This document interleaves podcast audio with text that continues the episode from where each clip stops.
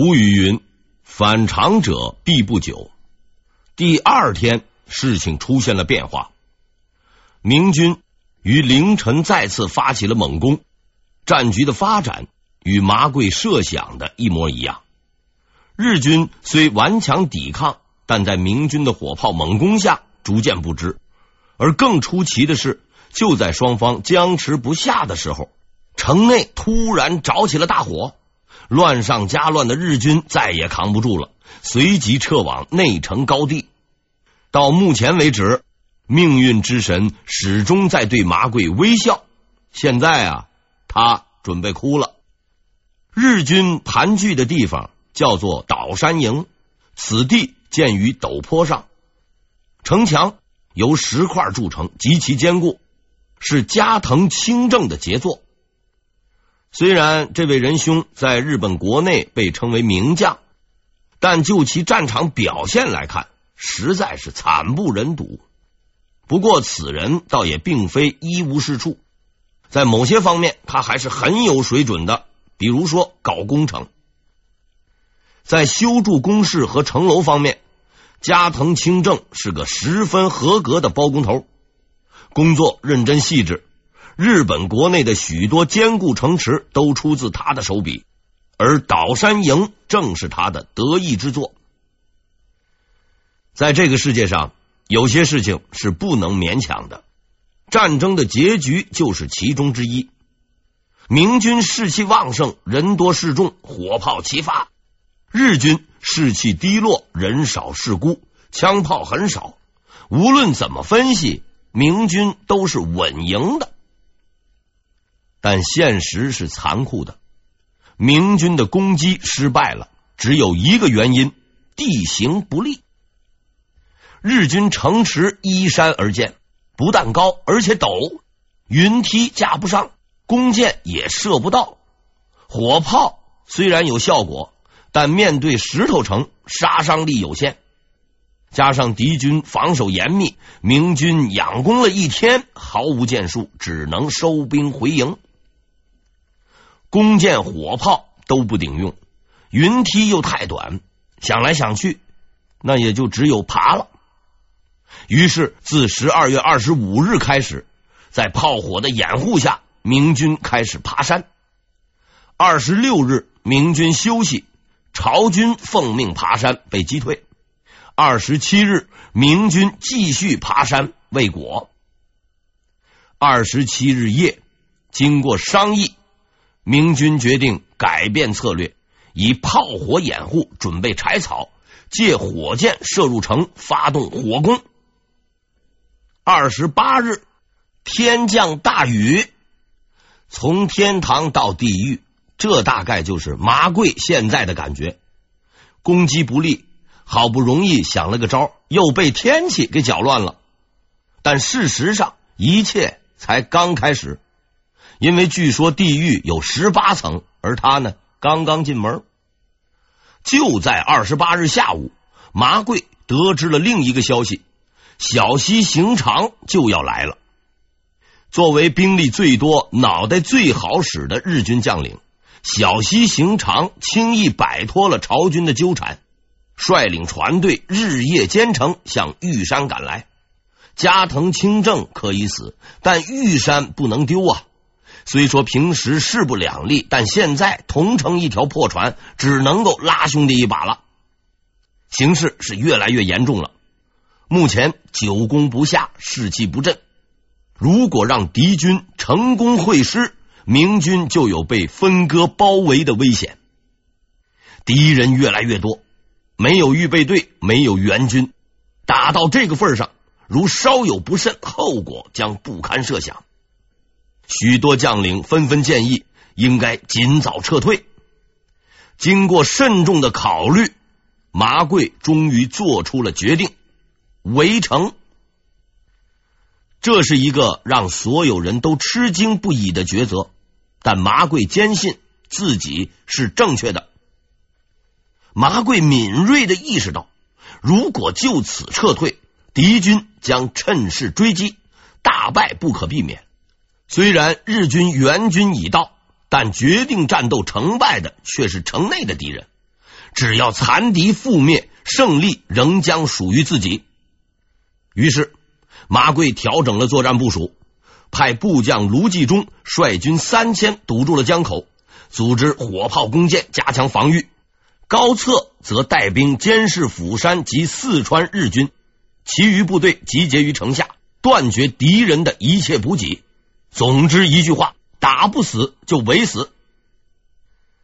麻贵的决定是明智的，因为此时明军处境不佳，日军却更惨，基本上算是山穷水尽，城内没有水源，只能喝雨水，粮食吃光了，石头又不能啃。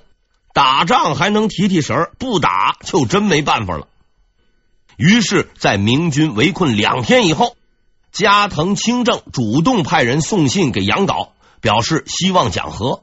杨镐倒也实在，说：“你出来吧，出来，我和你谈判。”加藤清正回复：“你们明朝人不守信，我的不出来。”在我看来啊，这就是随意忽悠的恶果。日军的境况持续恶化。之前日军有两万余人，战斗死伤已达四五千人。躲入城的，由于没有粮食衣被，许多都被冻饿而死。到万历二十六年（一五九八年）正月初一，城内仅余四千余人。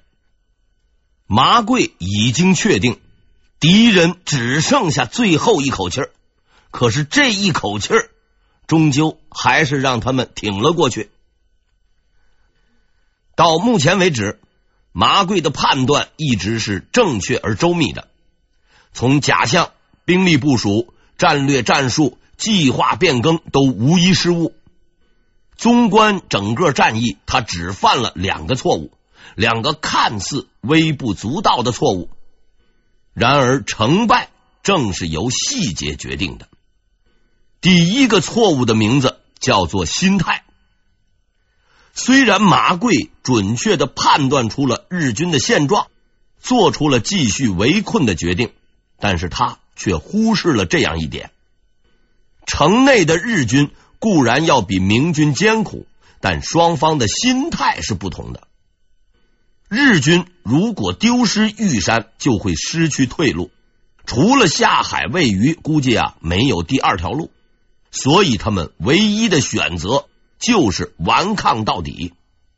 而明军呢，作为进攻方，占据优势，就算战败，回家睡一觉再来还能打。毕竟是公家的事儿，犯不着玩命。而在战役的最后阶段，这一看似微小的差别，将成为决定成败的关键。正月初二。外海的日军援军发起了潮水般的进攻，明军拼死作战，终于遏制了日军，暂时的。正月初三，日军发动猛攻，明军在付出重大伤亡以后，再次抵挡了进攻，但士气已极度低落，开始收缩阵地。正月初四，麻贵做出决定，撤退。事情已经很明显，敌人异常顽强，此战已无胜利可能。如不立即撤退，必将全军覆灭。在随后的军事会议上，麻贵做出了具体的撤退部署：城北右路明军先行撤退，其他部队随后跟上，部将毛国器率军殿后，而统领城北明军的任务。他交给了杨镐，这是他犯的第二个错误。在接到撤退命令后，杨镐带队先行，开始一切都很顺利，部队有条不紊的行进着。但随着部队的行进，越来越多的明军得知了撤退的消息，特别是受伤及患病的士兵，唯恐被丢下，开始喧哗起来。应该说。在撤退中，这种事情是难免的。如能及时控制，就能平息风波。退一步讲，就算杨镐没能力控制不住，毕竟有人殿后，也不至于出大事。然而，在蜂拥的士兵里，嘈杂的叫喊声中，杨镐慌乱了。这个厚道的老好人，这个连买根白菜都要付现钱的统帅，终于在关键的时刻暴露出了他最致命的弱点。面对眼前的乱局，惊慌失措的杨镐做出了毁灭性的决定：逃跑。局势再也无法挽回。从某种意义上讲，撤退就是逃跑，但是两者间是有区别的。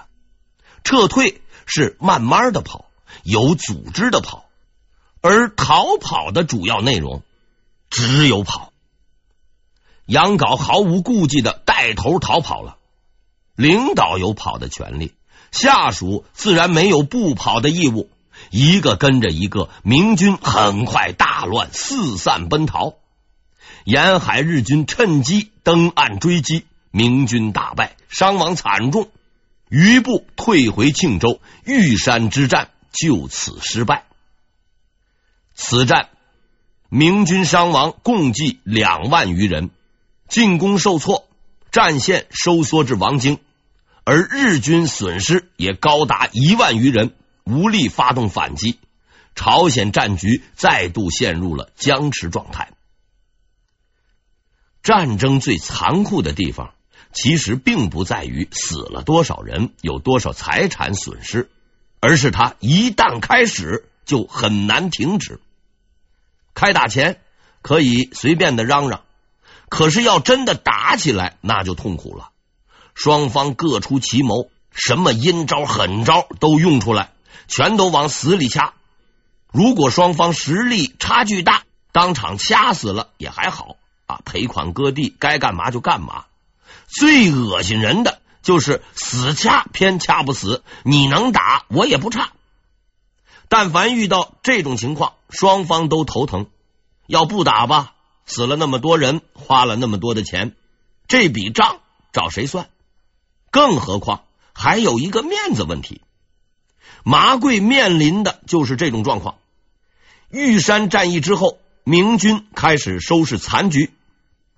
第一件事是整军队，麻贵亲自出马，把战败的士兵重新集结起来，并向朝廷打报告，要求增兵。第二件事是整人。也就是追究责任，首当其冲的就是杨镐。这位仁兄自然是没个跑，仗打成这样，作为主要责任人，处罚那是免不了的。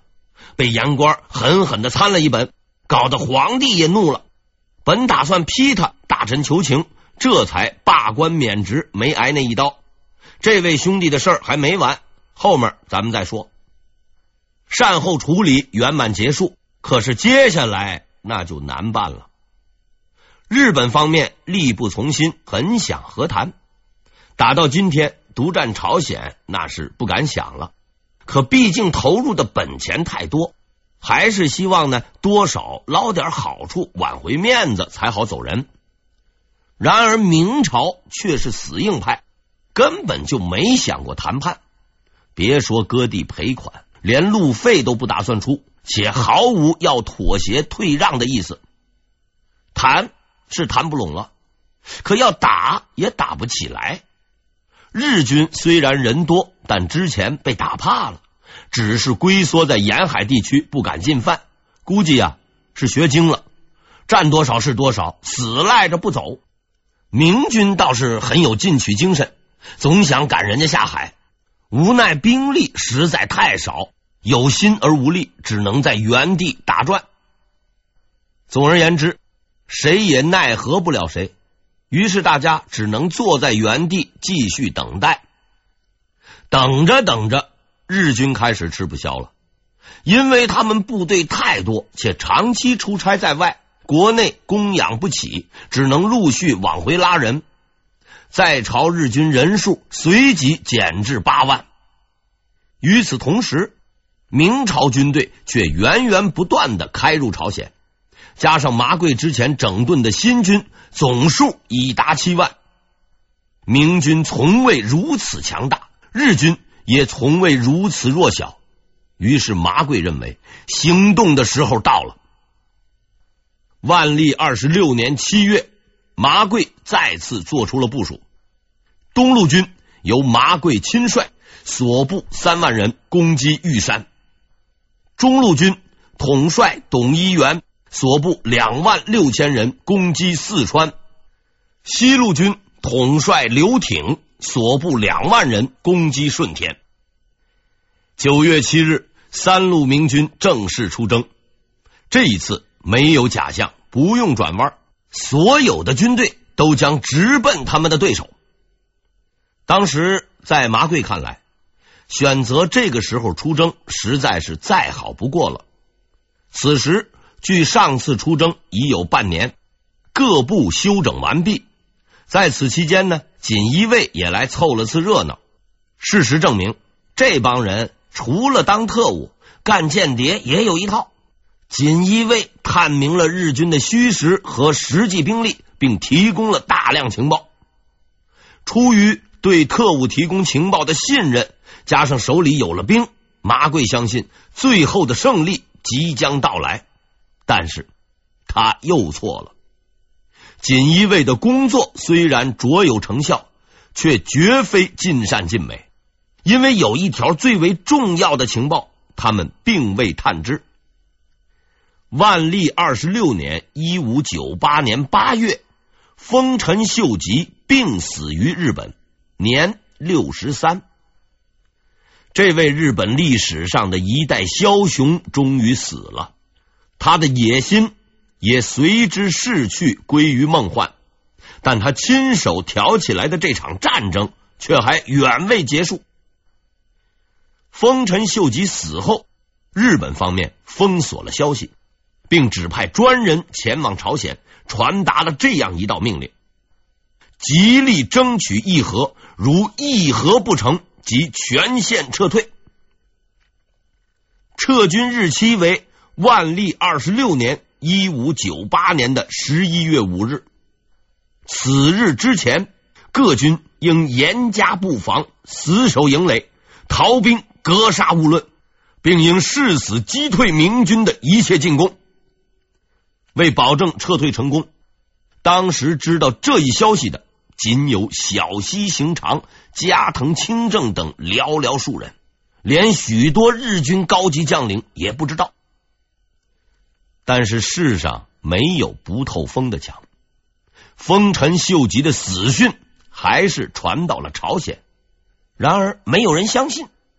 因为根据以往的传闻计算，丰臣秀吉至少已经死掉了十多回了。于是，在前方等待着麻贵的是日军最后的疯狂。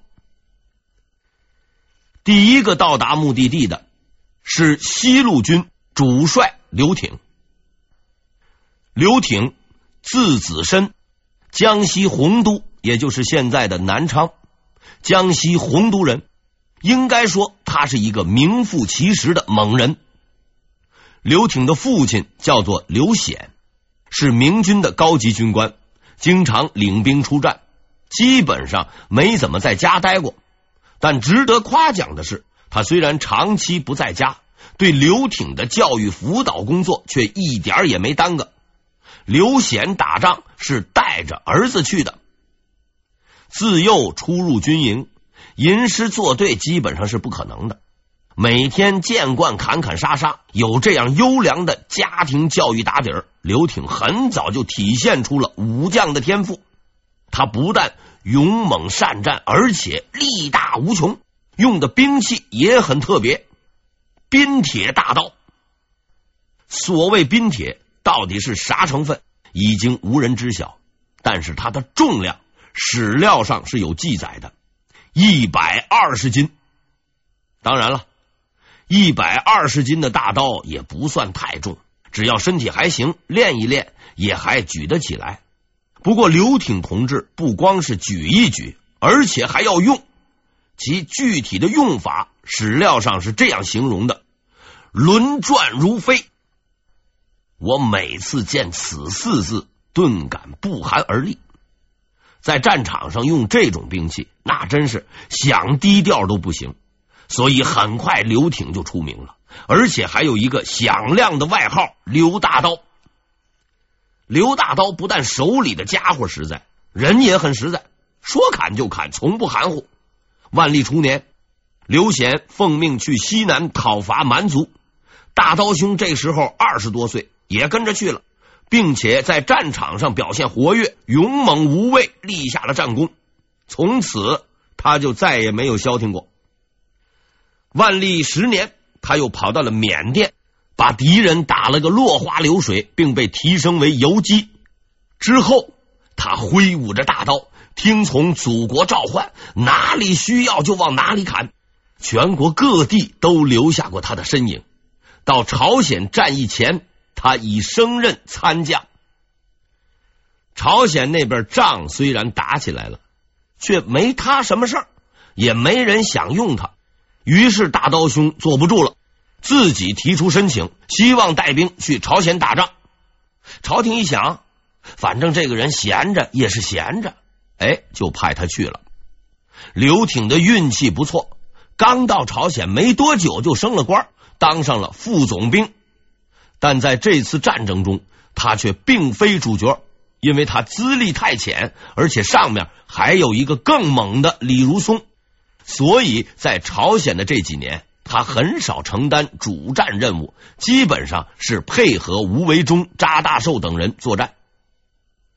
到万历二十三年，明军撤军时，他奉命留守朝鲜，帮助朝军训练部队，当上了教官，直至再次开战。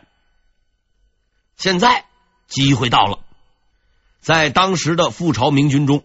有三支公认战斗力最强的队伍，他们分别是李如松的辽东铁骑、吴维忠的戚家军以及刘挺的车军。作为武将世家子弟，刘挺也有一支隶属于自己的特殊部队——车军。他没有辽东铁骑的迅猛，也不如戚家军善战，却被日军认为是最难应付的军队。车军共计五千余人，以四川人为主。与辽东铁骑和戚家军不同，它是一支混合部队，除了步兵，还有骑兵、火枪兵，当然还有大车。具体的战法是这样的：每逢出战，骑兵先行，步兵和火枪兵推着大车前进。敌人出现时，迅即将大车围成圆圈，组成车阵。火枪兵以此为屏障，用火枪对敌人发动齐射，完成第一波攻击。